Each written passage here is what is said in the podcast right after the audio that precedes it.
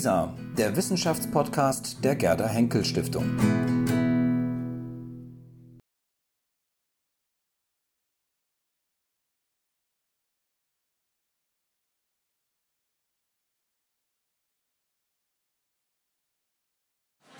Meine Damen und Herren, Ute Frevert, unsere Moderatorin, sagte eben zu mir, sag mal, wissen die Leute überhaupt, dass du nicht Peter André Alt bist? Ähm, da, das hat mich darauf aufmerksam gemacht. Ähm, ob Sie das jetzt wissen oder nicht, ist vergleichsweise egal für das Verständnis meiner Moderation, meiner Anmoderation.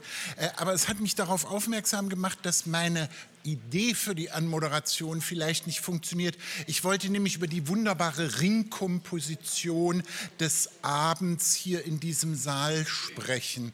Äh, die funktioniert aber tatsächlich nur, wenn Sie ganz am Anfang auch schon da waren und gemerkt haben, wie die Ringkomposition eigentlich funktionierte. Und wenn Sie ganz am Anfang da gewesen wären, hätten Sie auch gewusst, wer hier steht und ob das jetzt Peter André Alt ist oder nicht.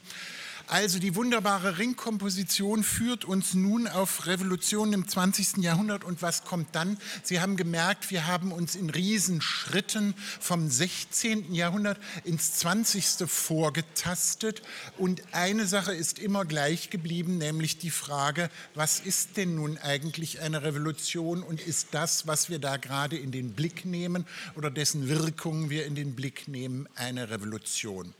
Die Ringkomposition kommt zu Ende mit einer Diskussion, die moderiert wird, ich habe es schon gesagt, von Ute Frevert.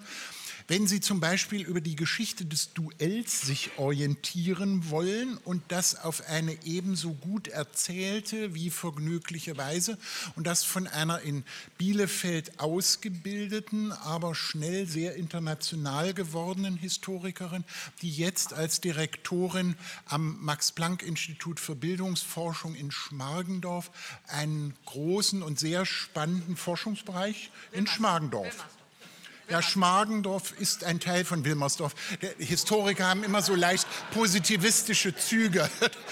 Das, aber, aber ja, ja, also es liegt an der Grenze zwischen Schmargendorf und Dahlem. Sie, Sie, Sie merken, ähm, ja.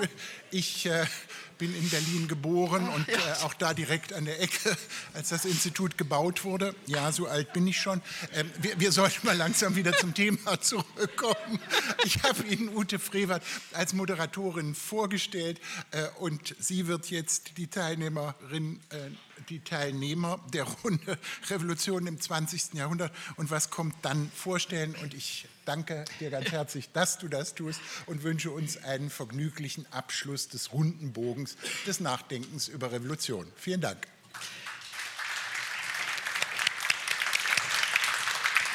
Ja, vielen Dank, Christoph, für diese freundliche Einführung, auch wenn wir uns über die ähm, Bezirksgrenzen noch mal ein bisschen genauer unterhalten müssen. Aber wahrscheinlich Erstgeborenenrecht und immer schon in Berlin und ich nur zugereist. Ja, klar ist, dann kriegen wir schon hin. Ja, ähm, Sie mögen sich ja wundern, also wenn Sie, wenn Sie jetzt noch nicht von Anfang an da gewesen sind, ähm, von 18.30 Uhr, als es hier anfing mit den rebellischen Klangwelten, sondern jetzt erst oder vielleicht äh, erst um 20 Uhr dazu gestoßen sind. Wir haben bislang ja immer äh, uns, also außer dem, dem Panel über die Reformation, ähm, wir haben uns immer mit dem im 20. Jahrhundert bewegt. Nicht? Die arabischen Revolutionen 2011, dann ähm, sind wir zurückgegangen ähm, zur ja, Revolution oder nicht. 1989 hier äh, vor unseren Toren, Türen. Ähm, was bleibt eigentlich noch? Wir haben ja schon die ganze Zeit über das 20. Jahrhundert geredet. Ja, einerseits ja, andererseits über die richtigen, die richtig blutigen, die richtig gewissermaßen geschichtsträchtigen und Geschichte schreibenden und Geschichte auch machenden, um Joschka Fischer nochmal äh, aufzunehmen, der keine Geschichte gemacht hat, sondern sie nur beeinflusst hat. Ähm, die Revolutionen, die wir jetzt zusammen uns nochmal anschauen wollen, auch äh, mit der Frage, gibt es eigentlich danach noch etwas? Ist es nicht einfach, hat sich das jetzt erschöpft, dieses Programm der Revolution? Möglicherweise auch deshalb erschöpft, weil es eben zu Strömen von Blut gekommen ist und von äh, einer Gewaltorgie ohne, ohne Gleichen.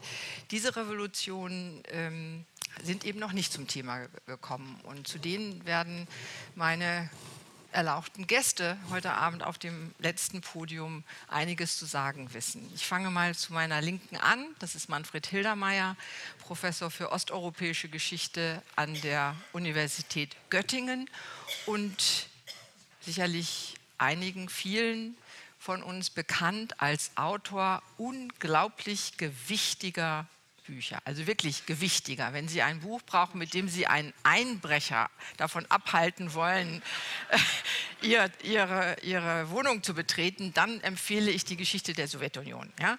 Das sind ungefähr 1200 oder 1200 oder noch mehr Seiten. Es ist alles in, einem, in, in, in zwei Buchdeckeln. Man wundert sich, was, der, was die Buchbinder alle so hinkriegen. Aber es ist wirklich ein, es ist, ein, es ist das Standardwerk zur Geschichte der Sowjetunion, das äh, Manfred Hildermeier verfasst hat. Und natürlich fängt die Geschichte der Sowjetunion mit dieser großen Revolution 1917 an.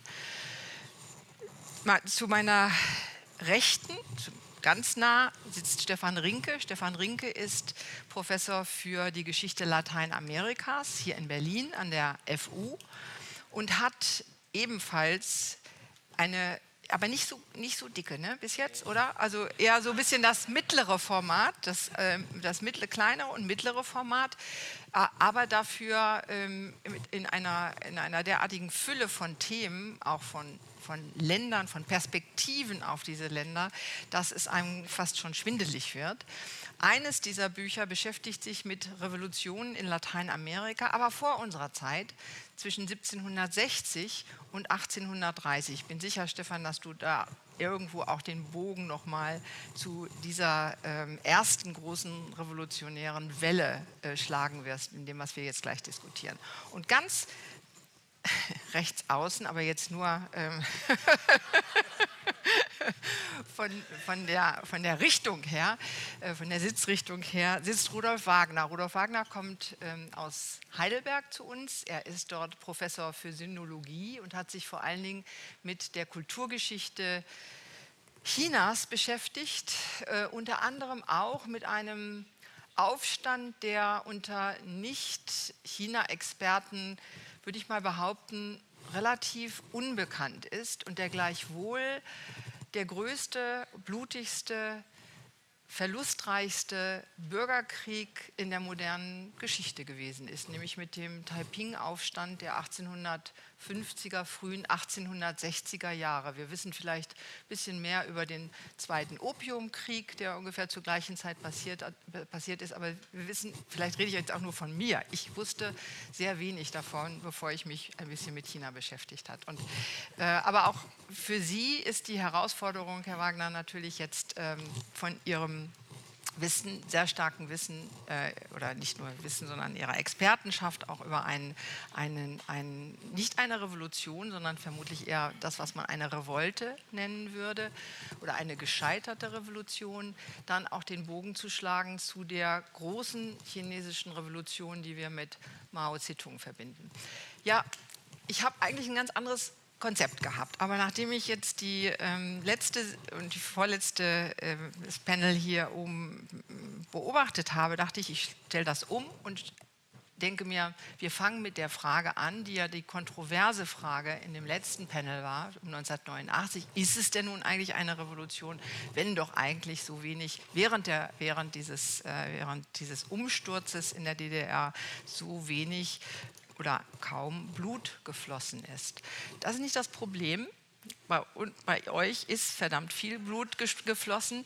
Und mich würde interessieren, und ich fange mal ähm, an, den ähm, Experten für die Sowjetunion und die russische Revolution hier zu befragen, was hat denn eigentlich, also erstens, ähm, haben die Revolutionäre, hat Lenin und äh, seine Bolschewiki, hatten die eigentlich sozusagen die französische Revolution vor Augen mit der Guillotinierung des Königs und der, der äh, Königin, äh, als sie kurzen Prozess gemacht haben mit der Familie Romanov?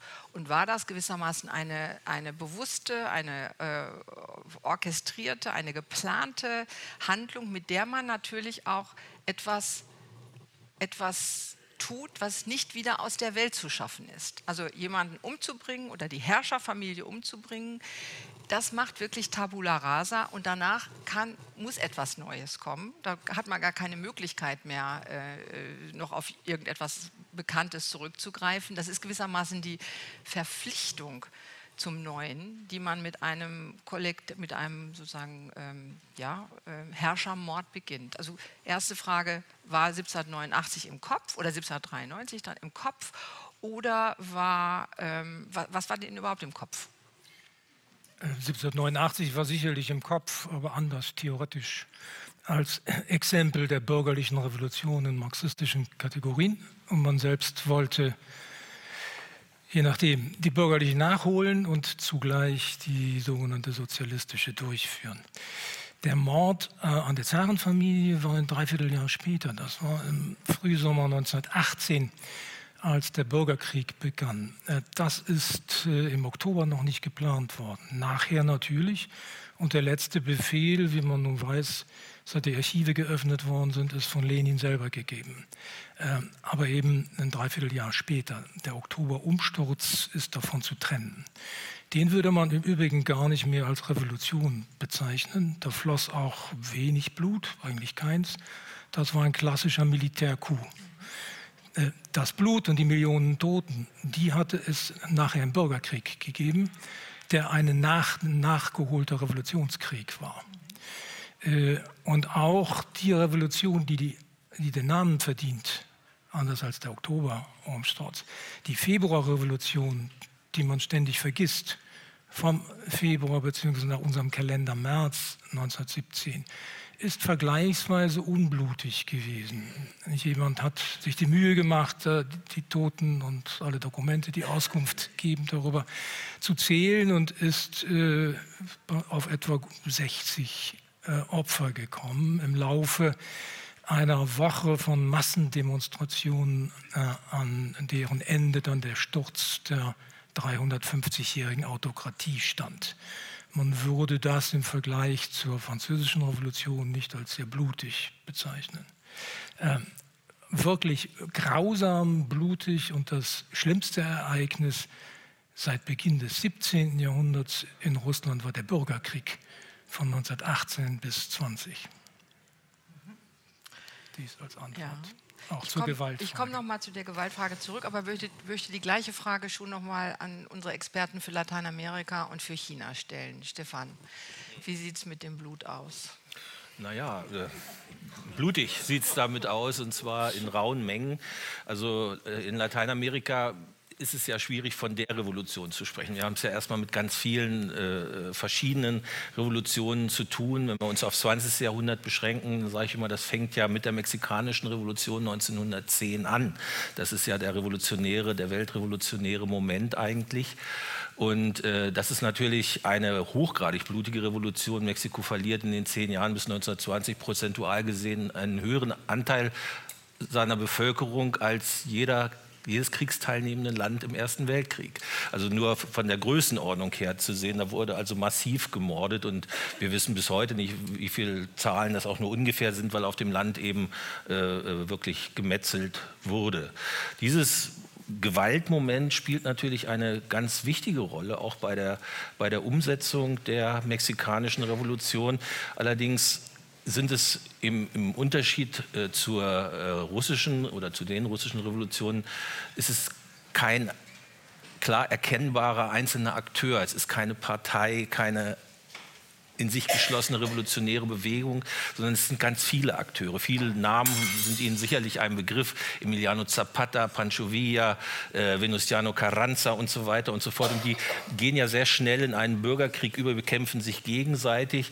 Und das alles spielt sich dann auch noch vor dem Hintergrund ab in Europa, wo der Erste äh, Weltkrieg tobt, sodass diese Revolution ja auch in unserer Geschichtsschreibung, würde ich sagen, sehr stark in den, in den Hintergrund geraten ist, dass man darüber vergessen hat eigentlich, was da passiert ist. Und man hat vor allem eins vergessen, dass 1917 im Moment der, der russischen äh, Revolution, der Februarrevolution, eine revolutionäre Verfassung 1917 in Mexiko geschaffen wird, die in ihrer Weitsichtigkeit und in ihren äh, äh, sozialrevolutionären Elementen vieles von dem vor, vorwegnimmt, was sich im 20. Jahrhundert in Europa und in anderen Teilen der Welt erst sehr mühevoll durchkämpft. All das wurde sozusagen unter den Teppich einer Geschichtsschreibung gekehrt, die diese Fälle außerhalb Europas doch sehr lange als, als ja, Deviationen von, von irgendwelchen teleologischen äh, Entwicklungsrichtungen angesehen hat und sich damit nicht näher beschäftigt hat. Dann kommen natürlich die anderen Revolutionen hinterher, die bolivianische, nicht minder blutig von 1952. Dann kommt Kuba, das ist Ihnen alles bekannt, 1959 auch ein durchaus blutiges Unterfangen, wobei das sich alles nicht vergleichen lässt mit dem, was in Mexiko passiert ist. Und dann kommt noch mal Nicaragua, äh, auch das wiederum ein, eine gewalttätige, ein, ein gewalttätiger äh, revolutionärer Akt, der auch von unten kommt, wobei immer wieder in allen Fällen, und das ist sicherlich auch eine interessante Frage, äh, Akteure aus Mittelschichten, ja, gebildete Leute, die äh, ein hohes Gewaltpotenzial an den Tag legen, Intellektuelle dieser Generation, sich dann an die Spitze setzen und äh, das dann oftmals zur Durchsetzung ihrer eigenen persönlichen oder parteipolitischen Ziele nutzen, dieses Gewaltpotenzial. Und das Ergebnis ist nicht immer sehr ermunternd gewesen. Ermunternd ist vermutlich auch nicht das, was Sie, Herr Wagner, uns über China zu berichten haben. China ist Erinnerung und Geschichte, also heute zumindest eine Sache der staatlichen Verwaltung. Die Erinnerungsverwaltung ist eine staatliche Aufgabe. Und äh, wir haben also die Geschichte, die wir hier diskutieren, sogar in Bronze. Wenn Sie auf den Tiananmen gehen, steht da eine große Säule. Ja, äh, und wenn Sie da genau hingucken, sehen Sie unten drunter, es sind so, so, so Schichten sozusagen, ja, und das sind die Vorläufer der chinesischen Revolution. Nicht? Und die Vorlage der chinesischen Revolution ist natürlich also die 49er Revolution und dann ist das die 4. Mai-Bewegung. Ja, und dann sind sogar darauf noch die Boxer 1900. Ja, und dann sind das die Taipings. Und damit die Taipings nun also in diese heroische Rolle kommen, äh, mussten bestimmte Operationen vorgenommen werden. Das erste ist das, dass die Taipings selbst eine so eine christlich-messianische, so im Rahmen der zweiten Erweckungsbewegung seit 1800 äh, angetretene Revolution war, die sozusagen so eine globale Ausschüttung des Geistes dort also in China den chinesischen Teil machte. Und so wurde das auch von den Missionaren gesehen, die in den Taiping-Gebieten überall also gepredigt haben etc. Und äh, um nun also diese, diese neue, dieses neue christliche China zu produzieren, äh, äh, wurde nun also, äh, äh also äh, sozusagen die, der alte Staat und die alte Herrschaft, die auch nur eine Fremdherrschaft waren von den Manchus, sozusagen als dämonisch, nicht menschlich, abstammend von irgendwelchen räudigen Tieren etc. denunziert. Und das legitimierte nun also eine entsprechende, äh, also scharfe Kontroverse. Und von beiden Seiten wurde dort also gemordet, was das Zeug hielt. Der, um die Taipings aber in eine revolutionäre äh, Rolle zu bringen, marxistisch-revolutionäre Rolle, musste sozusagen dieser, dieser religiöse Teil irgendwo an den Rand gefahren werden. Aber gesagt, ja, das ist ganz klar, das war nur, um die relativ ungebildeten Massen da irgendwie äh, äh, dazu zu kriegen. Ja, haben die also diese ganzen religiösen Hokuspokus gemacht. Ja, und de facto waren das also Leute, die waren anti-imperialistisch und gegen die Big Landlords. Ja, und davon ist natürlich äh, gar keine Rede, aber das ist eine schöne Story, ja, dass die sozusagen so richtige revolutionäre Ambitionen hatten. Und die Kommunisten können sich dabei auch stützen auf sozusagen einen Beginn der, äh, der Integration von den Taipings in so eine revolutionäre äh, äh, Historiografie seit Ende des, sogar schon seit, seit den 1890er Jahren, wo zum ersten Mal Leute anfangen, die jetzt anfangen, eine neue Revolution zu planen, sagen, ja, mein Großvater äh, war bei den Taipings, also Sun Yat-sen ist einer davon, nicht? also der Anführer der Revolution. Das heißt, man fängt dann an, so fast familiäres Pedigree da zu schaffen ja? und dann die, die Dokumente auszugraben, die in China praktisch nicht mehr da waren und so weiter und so weiter. Diese Revolution selbst stützt sich im Grunde genommen zunächst mal auf eine äh, ganz äh, essentielle Grundlage, nämlich die, dass der Anführer eine von ihm selbst nicht verstandene und nicht verständliche Vision hatte, zu deren Interpretation er dann ging nach Kanton, von wo er gehört hat, dass da irgendwelche komischen Missionare rumlaufen, die kennen sich vielleicht mit diesen Sachen aus. Da ist er hingegangen, hat denen das erzählt und die sagten nur, ja, also hier Cornelius, Vision und so weiter, also dass solche, solche Träume und Visionen sind eine Standardgeschichte im, im Neuen Testament und dass so geht der, der Heilige Geist mit den Heiden um, dass der denen über Träume so oder Visionen so etwas mitteilt, völlig normale Angelegenheit und hat sozusagen äh, denen geholfen, das zu interpretieren und da drin war es nun so, dass, äh, äh, äh dass eine Inszenierung dort war in dieser Vision, wo nun der Hong Xiuqian, der Anführer später von diesen Taipings im Himmel, nun mit, einem, äh, mit dem, dem, Teufel dort also einen gewaltigen Kampf macht und dabei also von Gott äh, und seinem Sohn, den er früher schon auf die Erde geschickt hat, unterstützt wird. Das will ich jetzt gar nicht im Detail machen. Aber der entscheidende Punkt ist dabei der, dass die andere Seite waren Teufel. Das waren nicht andere Menschen, sondern das waren Teufel. Ja, und äh, die, äh, äh, die verteidigen sich auch in dieser himmlischen Schlacht, gibt es eine große Partei, ja, und die Absicht besteht, die darin, in ihre Hölle zurückzutreiben. Diejenigen, die also sich da äh, äh zurücktreiben lassen. Und die Taipings haben das dann auch ganz administrativ gelöst, indem sie nämlich Nordchina, wo die Manchus, die die Herrschaft stellten, damals herkamen, als Hölle definiert haben. Damit war also an sich klar, wenn wir die dahin zurücktreiben, ist das also in Ordnung. Also Ergebnis ist, das ist also ein, äh, mit den Menschen, die also dort von beiden Seiten umgebracht wurden und so weiter, ist das ein, eine Todestat, das immer sehr schwer berechnen muss, das so retroaktiv von Demo äh, demografischen Daten äh, rekonstruieren und die, die Zahl, Zahl der Toten liegt etwa zwischen 30 und 50 Millionen. Äh, und äh, das ist im 19. Jahrhundert mit, also in jeder Größenordnung, also die, ähm, ein Menschenleben kostspieligste äh, Geschichte. Ganze Landstriche sind, sind entvölkert worden, ja, und Sie sehen noch in den 1890, 1900, 90er, 20er Jahre, sehen Sie demografisch immer noch die Nachwirkungen dieser ausgedünnten Bevölkerung etc. Diese, Darf ja, ich ja. da noch mal dazwischen ja. kommen und noch mal fragen, bei dieser, wenn man sich mit Gewalt beschäftigt als ein Definitionskriterium ja. erfolgreicher oder möglicherweise auch scheiternder Umwälzungen, grundlegender Umwälzungen, stellt sich aber die Frage nach Tätern und Opfern. Und beide Täter wie Opfer Narrative sind, könnten für die Legitimation von Revolutionen und auch das Vermächtnis von Revolutionen ähm, benutzt werden. Also man kann sich vorstellen, dass man sagt, ähm, es gibt die These ja auch, dass ein Königsmord zum Beispiel ähm, eine, eine Art von Schuld in den Tätern hervorruft, die man aber nicht zugeben darf und die man, die man sozusagen legitimieren muss, entweder weil es Teufel waren oder was weiß ich, aber eine Schuld, die zu einer Deckerzählung führen muss und diese Deckerzählung dann auch wieder zu einer neuen äh, Legitimation dieses, dieses, dieses Aktes von Gewalt führt, die die Nachkommenden bindet. Nicht nur diejenigen, die es durchgeführt haben, sondern auch alle Nachkommenden.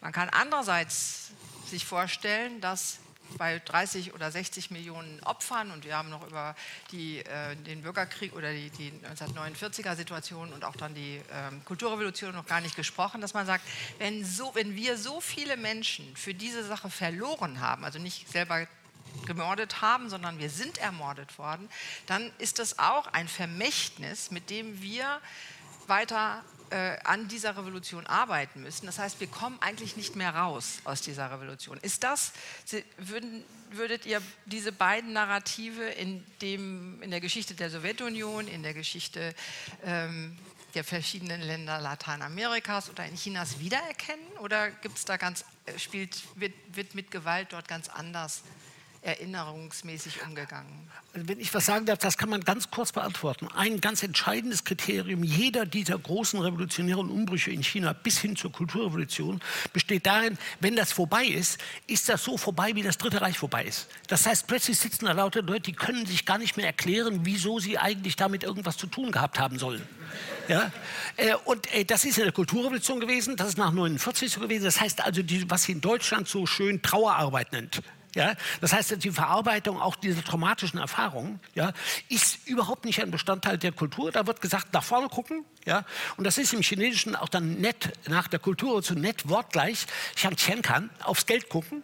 Ja, äh, weil dieses Qian ist sowohl vorwärts wie Geld. Sehr nett. Ja, also insofern ist das sozusagen, so wie das natürlich äh, nach 45 hätte man dasselbe sagen können, ja, bis 62, 63 und die Verarbeitung der Nazizeit anfing ja, war das ja auch ganz ähnlich, nicht wahr? Das heißt, wir, haben, wir, haben, hier so eine Art von Mischung von Christentum und Freudianismus, der uns diese Narrative sozusagen eingibt. Und in China ja, ist das ja. alles ganz anders. Ja. Wie ist Christentum, Katholizismus haben wir ja auch in äh, Lateinamerika. Ja, in der Tat. Und, und äh, das äh, spielt in der Tat auch eine Rolle bei der äh, Beziehung dann der erfolgreichen Revolutionäre äh, mit Blick auf, auf ihre Opfer sozusagen. Ja, die werden nämlich sehr schnell äh, im mexikanischen Fall sehr schnell inkorporiert. Diese unterschiedlichen äh, Revolutionsführer, Zapata, Villa, die sind alle äh, Attentaten zum Opfer gefallen und Kurze Zeit später fanden sie aber ihre Gebeine, hätten sie wiederfinden können im Revolutionsdenkmal, wo sie alle zusammenkamen als große Familie, ob sie nun wollten oder nicht, lagen sie dann,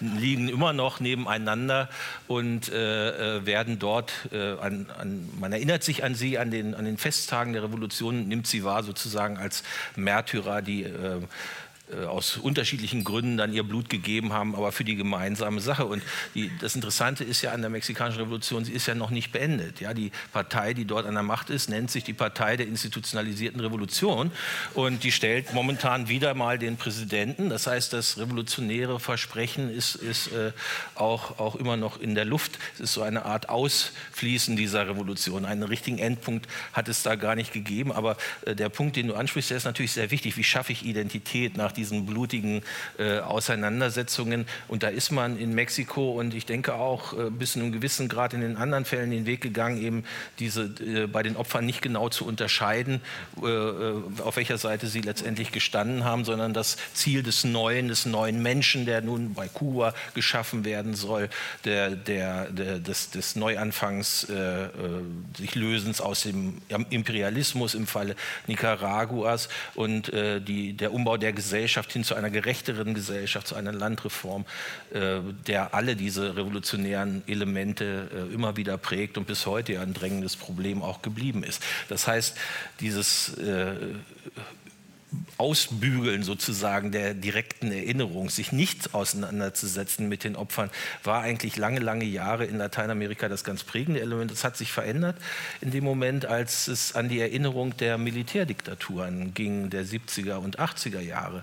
Jetzt haben wir in Lateinamerika mit Blick auf diese jüngste Geschichte eine Erinnerungsdebatte, die sich äh, sehr gut vergleichen lässt mit vielem, was wir hier in, im Nachkriegsdeutschland auch erlebt haben. Aber das, dabei handelte es sich nicht um Revolution revolutionäre äh, Ereignisse, die zu diesen Umbrüchen geführt haben, sondern das waren in der Regel ausgehandelte Kompromisse zurück zur, zur Demokratie.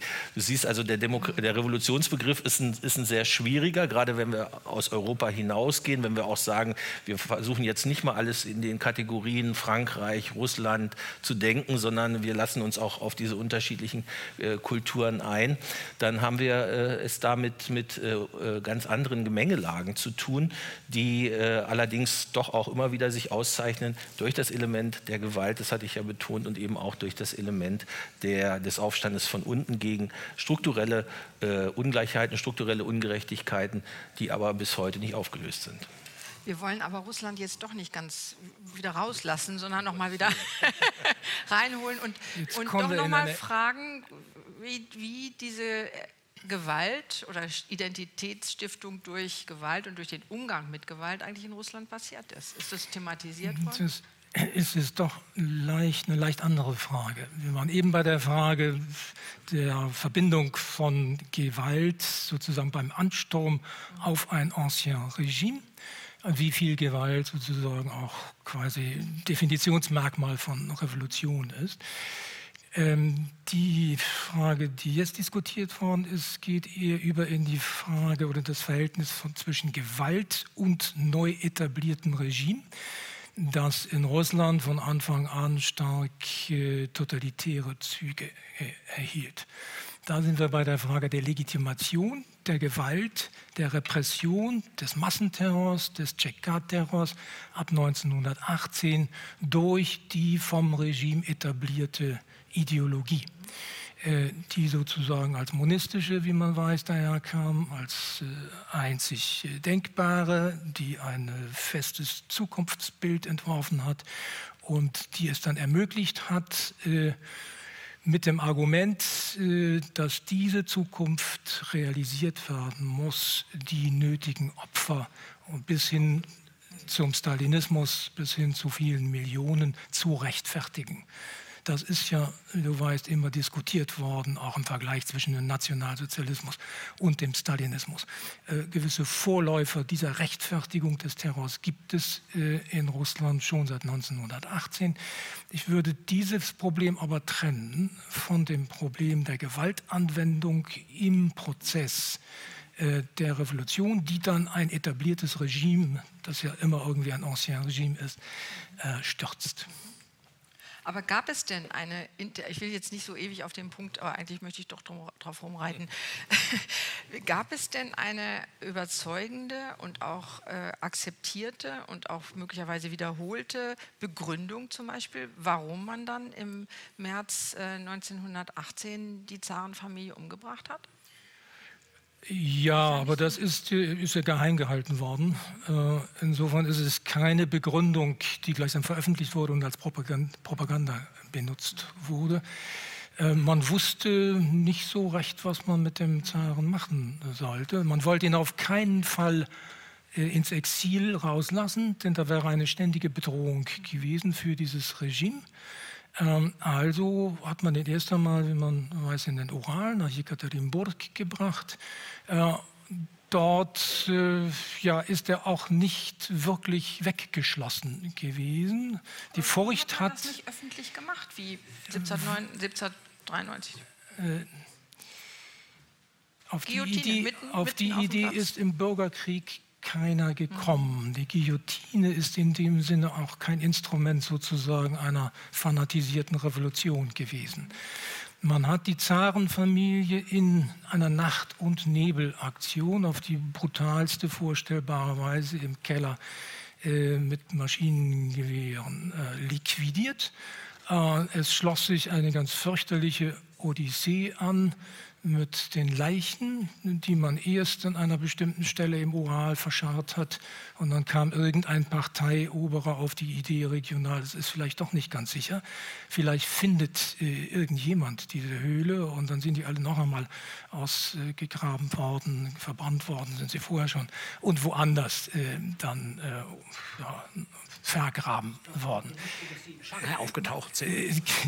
Es gab eine Reihe von Gerüchten darüber, aber in der alten Sowjetunion ist das auch nie öffentlich gemacht worden. Nach 1993 konnte man erst sozusagen nachschauen in den Archiven. Es gab natürlich Berichte darüber von Emigranten, äh, ob das alles äh, richtig war und was tatsächlich geschehen ist. Äh, also die Frage, dass dadurch ähm, eine Vergangenheit sozusagen definitiv begraben werden sollte, und zwar auch symbolisch mit Blick auf die Öffentlichkeit, äh, die hat sich so nicht gestellt. Sie ist definitiv begraben worden, aber klammheimlich, äh, um sozusagen die Möglichkeit äh, irgendeiner Anfechtung dieses neuen Regimes durch die alte Legitimität zu, aus dem Weg zu räumen. Ich wollte hier nur noch mal ganz offiziell sagen, dass mein äh, ein hartnäckiges und vielleicht nerviges Nachfragen nicht daher kommt, dass ich im, in den 60er Jahren bei meiner Großmutter im grünen Blatt immer über Anastasia gelesen ja. habe, die meine Fantasie unglaublich, ja, noch, ja, unglaublich beflügelt hat, sondern dass ich wirklich an diesem wahrscheinlich freudianisch äh, inspirierten Motiv dieses Königsmord und der Nachfolge, die man, die, die eine Gesellschaft antritt, für diese Königsmörder da irgendwie so fasziniert bin. Okay, aber ich lasse es jetzt.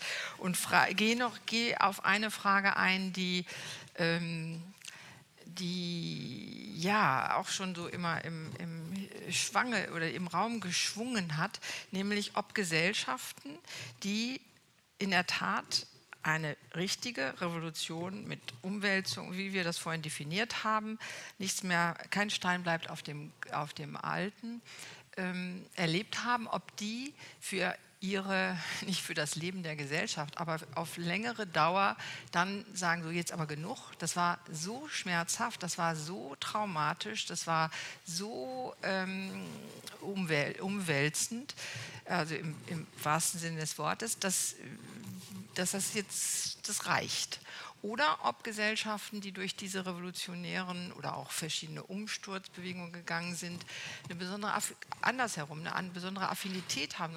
Hat er einmal geklappt oder hat vielleicht noch nicht ganz so geklappt, wie wir es wollen? Probieren wir es doch nochmal. Wie würde man da aus lateinamerikanischer Sicht drauf schauen?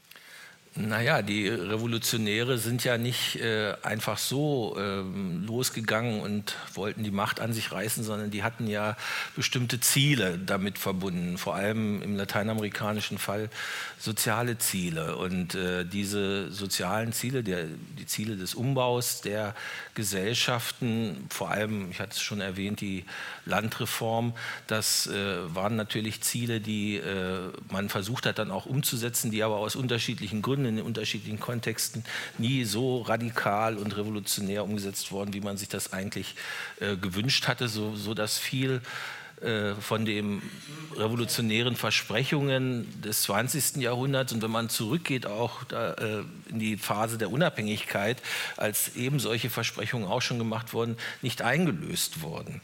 Und äh, das wiederum führt natürlich dazu, dass ein Erwartungshorizont immer noch da ist, der äh, äh, ja, sich durchaus auch in äh, Rebellionen, in Aufständen und so weiter Luft machen kann. Die äh, Problematik, äh, ob man jetzt sagen kann, die sind dafür prädestiniert, weil sie schon mal eine Revolution durchlaufen haben, äh, das kann ich so nicht sehen. Also wir haben jetzt nicht äh, im mexikanischen Fall die stetige Wiederkehr von revolutionären Momenten. Wir haben in vielen anderen Ländern, wo es keine solche markanten Revolution, revolutionäres Ereignis gegeben hat, durchaus auch immer wieder gescheiterte Aufstandsversuche, Rebellionsversuche und so weiter, die dann auch eben mit internationaler Hilfe äh, niedergeschlagen werden. Man denke an Guatemala und, und auch an andere äh, Fälle. Das heißt, ich kann da, kann da kein, kein Urteil fällen. Ja, gibt es wirklich so eine Prädestination hin zur Revolution, wie man früher war? Wir hatten ja gerade in der vorhergehenden äh, Diskussion dieses schöne Beispiel des Deutschen, der noch die Fahrkarte löst, bevor er zur Demonstration geht. Auf der anderen Seite der Franzose im Stereotyp, der ständig streikt und, und eben immer gerne äh, Revolution macht. Das sehe ich so in, diesem, in diesen lateinamerikanischen Fällen, auch, auch jetzt im, im, im Symbolischen auch, äh, ist, das, ist das nicht der Fall. Auch wenn man es von Kuba aus immer wieder gerne versucht zu konstruieren, sich versucht auch so eine revolutionäre Tradition zu schaffen, wie im chinesischen Fall, äh, äh im chinesischen Fall auch. Aber äh, das führt nicht dazu, dass man jetzt sagen würde, man, man würde unbedingt dort den nächsten revolutionären Moment erwarten. Momentan wäre es eher so Länder, die eigentlich bisher von Revolutionen eher verschont blieben, wie Brasilien. Venezuela, das sind eigentlich die, wo man sagen würde, da braut sich was zusammen und da wäre durchaus auch, äh, wären Aufstände, oder die sind zum Teil ja auch schon da, sind aber noch nicht in eine allgemeine Revolution gemündet. Damit hast du wunderbarerweise die, ähm, das nach dem Spiegelstrich in unserem Titel, glaube ich, und was kommt dann, hm. ähm, an, schon angesprochen.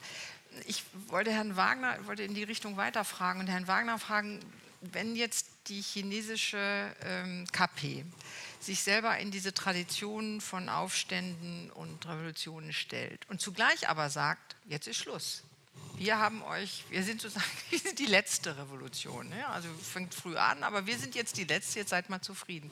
Ist das eigentlich, ähm, also für jeden Historiker oder jeden auch Menschen mit Fantasie wäre das absurd. Ja? Also wenn das so eine Kette von Revolutionären, warum soll dann auf einmal eine die letzte sein? Ähm, ist es die letzte? Also zunächst mal ist ein wichtiger Punkt, der das seit den Typings in der Tat jede von diesen äh, Organisationen, das sind ja richtig äh, nicht einfach so spontane Erhebungen gewesen, das waren richtig also organisierte Körper mit Armeen und allem, was dazugehört, immer den entscheidenden Punkt gemacht haben des radikalen Bruchs mit der Vergangenheit. Ja, das geht also zum Abbrennen von konfuzianischen Examinationshallen, der Umstellung der Examination auf die Bibel, ja, der ähm, obligatorischen Auswendiglernerei der zwölf äh, Gebote, äh, der zehn Gebote durch also die Typings, ja, geköpft, wenn man gegen irgendeinen dieses Verboten verstoßt, weil es besser ist, dass man den Kopf ab hat, als dass man also weiterhin sündigt, ja. Also das sind so, das geht dann so auf alttestamentarische Modelle, so die Marsch der Kinder durch die Wüste da äh, äh zurück mit dem eisernen Knüppel sozusagen, die da zu regieren. Das heißt also, dieser radikale Bruch ist ein wesentliches Element und die Kontinuität dieses radikalen Bruchs hat natürlich zu einem kulturellen Kahlschlag geführt, und zwar sowohl der materiellen Kultur wie der immateriellen Kultur bis zum heutigen Tage. Und das ist ein Punkt, der jetzt der kommunistischen Partei sehr aufsitzt. Das heißt, sie sagen, Mensch, mal, also als äh, in einer Krisenzeit, deren subjektive Eindruck, wir sind in, einer, in einem Krisenumgang, Übergang. Dieses Reichwerden von Leuten, diese neuen Klassen, die sich bilden, die neuen Schichten, die sich bilden, die neuen Lebensgewohnheiten, das ist eine Krisensituation, in der unser Herrschaftsding sehr fragil ist. Und da müssen wir alles dafür tun, um die Leute vor ihrer eigenen Idiotie zu schützen, dass sie sich selbst ihr Leben kaputt machen, indem sie jetzt auf die Straße gehen. Ja? Und deshalb ist die Partei diejenige, die also die Planung für eine Nichtrevolution bis ins Detail macht. Und der, der unmittelbare Punkt dabei ist der, die plötzliche Wiederbelebung des Konfuzianismus als Staatsideologie. Ja? Das ist, also das passt also irgendwie äh, äh in die Volksrepublik China wie ein, wie ein Fisch aufs Fahrrad. Ja? Aber ja, äh, es ist eine, äh, äh, ein, ein Versuch sozusagen unter Rückgriff auf äh, konfuzianische Modelle, ja, jetzt sozusagen so ein Modikum der, der, der Werte und der sozialen Stabilität zu, herzustellen, welches in dieser Übergangszeit ja, bis zu einer neuen Stabilität einer wohlhabenden Gesellschaft ja, absolut notwendig ist. Aber wenn ich das gerade noch dazu sagen darf, wenn Sie sozusagen äh, mal extrapolieren von den Maßnahmen der Volksrepublik China nach der Kulturrevolution, was deren Vermutung ist, was sie machen müssen, um eine Revolution zu verhindern, die denken über eine Revolution mehr nach als wir. Ja? Und die sagen also erstens mal, was braucht eine Revolution? Die braucht eine Organisation. Was tun wir dazu? Jede, äh, jede horizontale Kommunikation wird unterbrochen. Es gibt jede, es gibt so kleine Bewegungen hier und da, wenn Sie angucken, die können nicht miteinander kommunizieren. Es wird nie zu einer größeren Geschichte kommen. Jeder organisatorische Kern, sei es eine unabhängige Gewerkschaft, eine Partei, alles sofort, also hart unterdrückt. Ja? Jede Organisation bis zum, äh, zum, zum, äh, zur, zur, zur Handelskammer ja, hat die kommunistische Partei als Führung. Ja, der Chef des obersten Gerichtshofs hat gerade einen wunderbaren Artikel in der Volkszeitung veröffentlicht. Es ist entscheidend wichtig, gerade vorhin für die DDR zitiert worden, ja, dass die Richter ja, die führende Rolle der Partei in allen Elementen betonen und nicht weich werden an diesem entscheidenden Punkt. Und er, an jedem einzelnen Punkt, und das hat auch materielle Aspekte. 89 hatten die das Problem, dass sie im Grunde genommen keine Ahnung hatten, wie sie mit so einem solchen zivilen Unrest fertig, fertig werden sollten, auf dem Tiananmen. Ja, und sind mit Panzern dazwischen gegangen. Das ist natürlich kontraproduktiv Politik, das merken die auch. Ja? Was haben sie gemacht?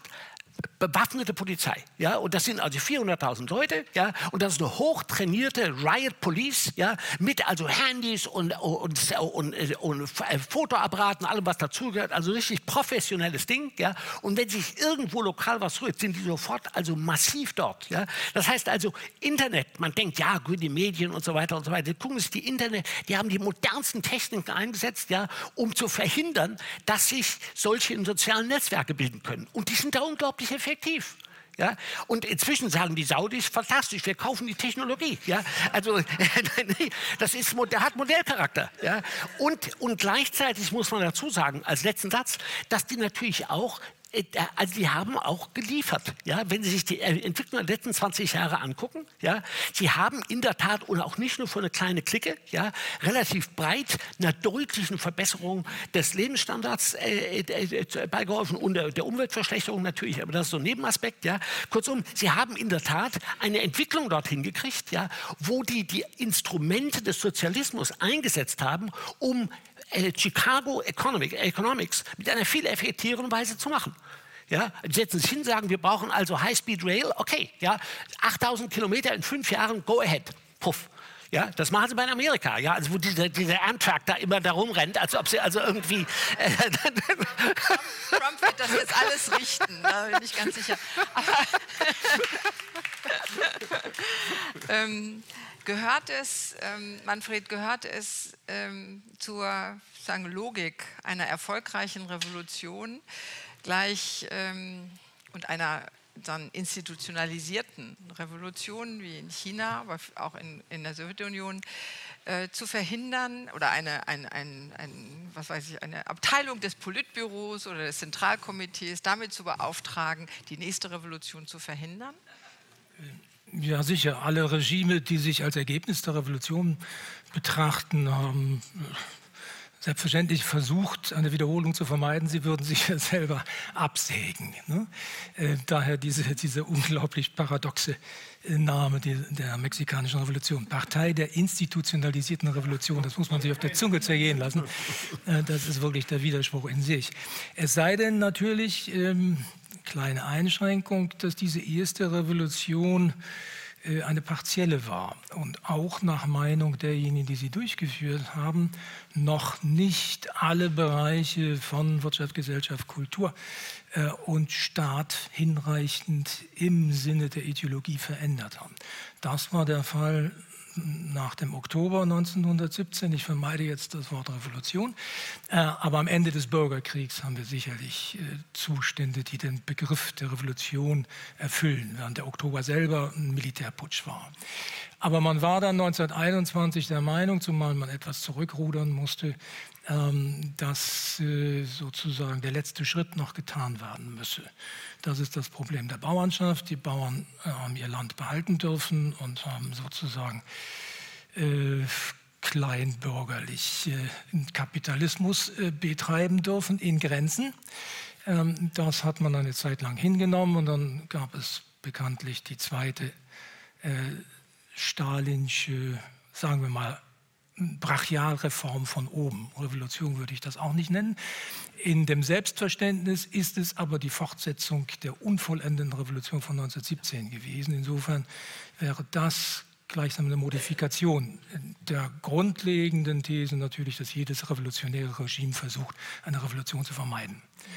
Davon trennen muss man im Angang gleichsam äh, zur Revolution eine ich nenne das mal strukturelle Disposition für Revolutionen. In Russland hat es bekanntlich mehrere Anläufe gegeben. Und die sogenannte erste von 1905-6 äh, wurde immer wieder bezeichnet als Generalprobe für die Revolution von 1917. Und dann hat man zusätzlich, wenn man das sozusagen im Blick äh, hat äh, nimmt, noch ein kleines Problem, dass es ja nicht nur eine Revolution gibt, sondern dass die Revolution immer aus mehreren bestanden hat mit sehr unterschiedlichen Zielen. Es gab eine liberale Revolution, die eine liberal-demokratische war, wie sie sich 1917 im Februar wiederholte. Es gab eine Arbeiterrevolution, die den Sowjet erfunden hat und die was anderes wollte, die auch ein Parlament, das bürgerlich war, ersetzen wollte durch Räte. Und es gab daneben noch andere, die eine Kulturrevolution wollten äh, und ähnliches. Äh, schon deshalb ist es natürlich nicht ganz so leicht, dann sozusagen auf diese Frage eindeutig zu antworten. Können wir Historiker sowieso nie eindeutig. das kriegen, kriegen sie von uns nicht. Ähm, eindeutig hat sich Boris Greuß neulich geäußert in einem Gespräch mit der SZ oh ja. über die äh, 100-jährige Wiederkehr der russischen Revolution, als er sagte, die ganze russische Gesellschaft von heute möge die Idee der Revolution nicht und vermutlich auch die Praxis der Revolution nicht. Damit hat, hätte er meine Frage eindeutig beantwortet, in Russland nie wieder. Man hat es gehabt, man weiß, wie es gegangen ist. Dazu passt auch, was ähm, von einer ganz anderen Richtung kommt, Herr äh, Mark Liller, der äh, Columbia äh, Intellectual Historian äh, in New York, in seinem letzten Buch geschrieben hat, dass wir heute nicht mehr in einem revolutionären Zeitalter leben würden, weil ja die Idee der Hoffnung, die mit einer Revolution immer verbunden sei, ähm, ja, zu einer Illusion geworden ist. Illusion hat es auch Joschka Fischer heute Abend genannt. Ähm, wir haben ja im Prinzip alles schon erlebt oder schon gehört und gelesen, was diese Revolution uns gebracht haben, in der Regel nichts äh, Gutes. Von daher sei die bestimmende Stimmung im 21., im Beginn des 21. Jahrhunderts die eines reaktionären Zeitalters, also eine Reaktion gegen die Revolution. Jetzt hat er vielleicht zu stark von Manhattan und von Columbia gedacht und Stefan Rinke würde sagen, hat keine Ahnung von seinem Vorhof, nämlich äh, Lateinamerika. Oh ja, Vorhof, ja. also traditionell Vorhof. Traditionell, ja. genau. Ja, in der Tat ist das natürlich eine, eine sehr verkürzte und, und auch ähm, auf den nordatlantischen Raum bezogene Sicht. Ja, wir haben ja in Lateinamerika gerade einen Zyklus hinter uns, den man hier schon laut äh, äh, aufstöhnend als den großen Linksrutsch Lateinamerikas bezeichnet hat. Eine Dekade, in der äh, linkspopulistische Regierungen mit, mit großen äh, Reformversprechen, manche sprachen auch von Revolution. Man denkt an Hugo Chavez mit seiner bolivarianischen Revolution. Das hat er zur Staatsdoktrin sozusagen ausgerufen, ähm, angetreten sind und äh, uh, es wird dabei eben auch vergessen, dass diese, dieser Verlust der Hoffnung vielleicht in unseren über äh, doch sehr, sehr wohlstandsgeprägten westlichen Gesellschaften ein Ausdruck einer gewissen Überfütterung auch sein mag. Ja, aber in äh, äh den Ländern des globalen Südens äh, äh, soll, ist diese Hoffnung noch keineswegs gestorben. Und da sind, haben sich auch in den letzten Jahrzehnten einige, gerade in Lateinamerika ja durchaus einige äh, revolutionäre Momente bemerkbar gemacht, obwohl sie eben nicht auf dem gewaltsamen Weg zum Zuge gekommen sind. Die Wahl von Evo Morales in, in Bolivien, ein, ein, erster Indigener als Präsident nach 500 Jahren Kolonialgeschichte, das hat schon ein, ein revolutionäres Moment an sich. Man mag zu seiner Politik stehen, wie man will im Einzelnen. Aber die äh, Tatsache, dass hier noch Aufbruch notwendig ist und dass äh, sicherlich auch noch Hoffnungen da sind, gerade in diesen ethnisch so heterogenen Gesellschaften, die ja in gewisser Hinsicht vieles von dem vorwegnehmen, was wir in Europa in den nächsten Generationen auch erleben werden. Von daher sollte unser Blick auch immer wieder mal nach Lateinamerika gehen. Ähm, diese Hoffnung, äh, die äh, ist noch keineswegs äh, gestorben und äh, es gibt viele Ansätze, gerade im Bereich der indigenen Bewegungen, wo sich äh, ja, aufständisches Gedankengut, wenn auch nicht mehr in, in dem von uns so leicht fassbaren Links-Rechts-Schemata, in den äh, von Kalten Krieg her geprägten Denkweisen äh, wird fassen lassen. Aber das Potenzial an sich, das Versprechen der Revolution, was mit dem Simon Bolivar auch mal angetreten ist, das ist nach wie vor nicht eingelöst. Und wenn man sagt, eben, wer in Lateinamerika die Revolution will, der pflügt das Meer, ja, irgendwann wird er vielleicht doch mal erfolgreich sein mit dieser Sisyphus-Arbeit. Das heißt, ähm, mit dem Nachsatz und was kommt dann, den sollte man so beantworten, Völker dieser Welt, schaut nach Lateinamerika in den nächsten. Sollte man noch woanders hinschauen?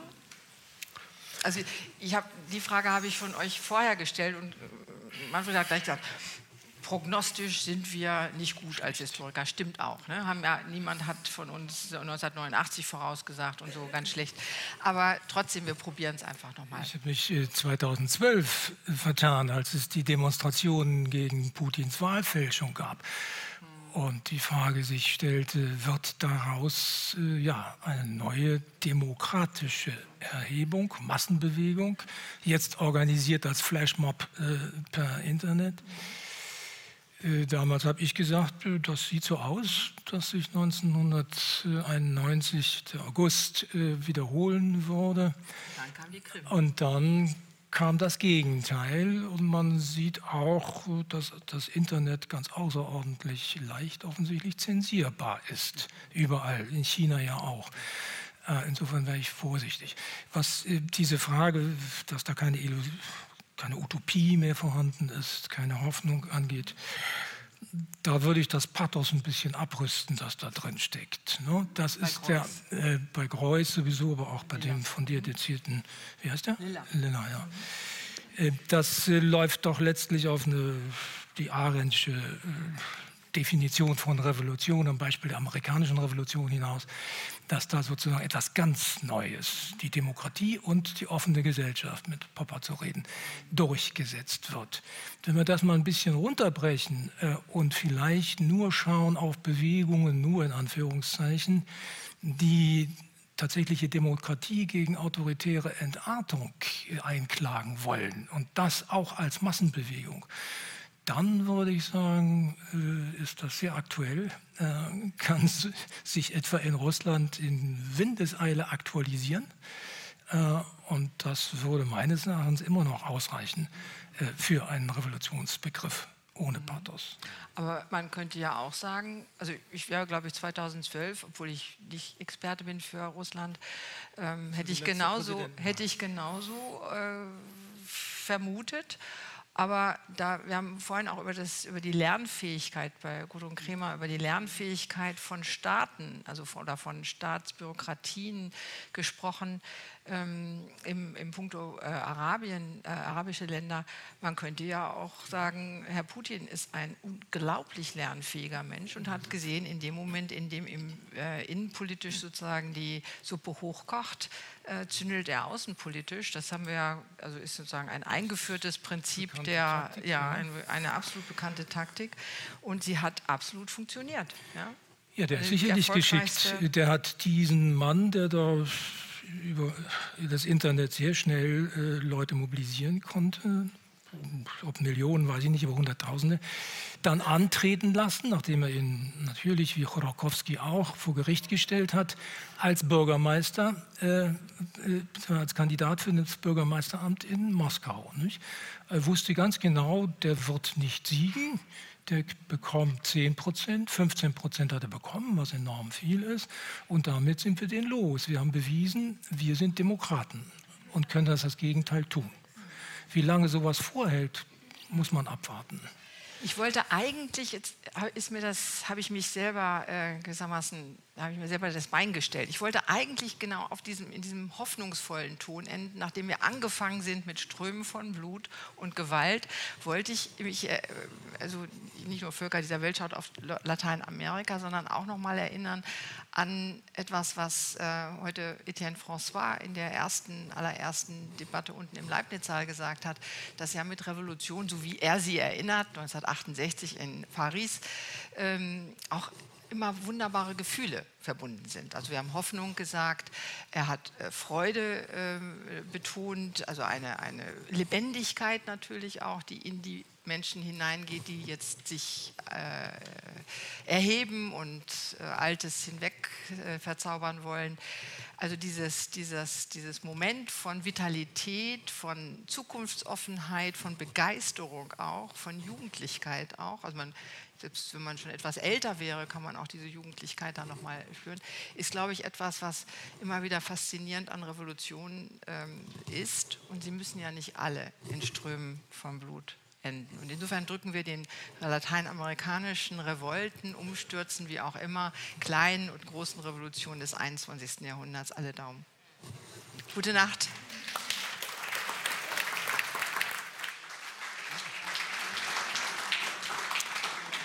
Vielen herzlichen Dank dir, Ute, und allen, die auf dem Podium saßen.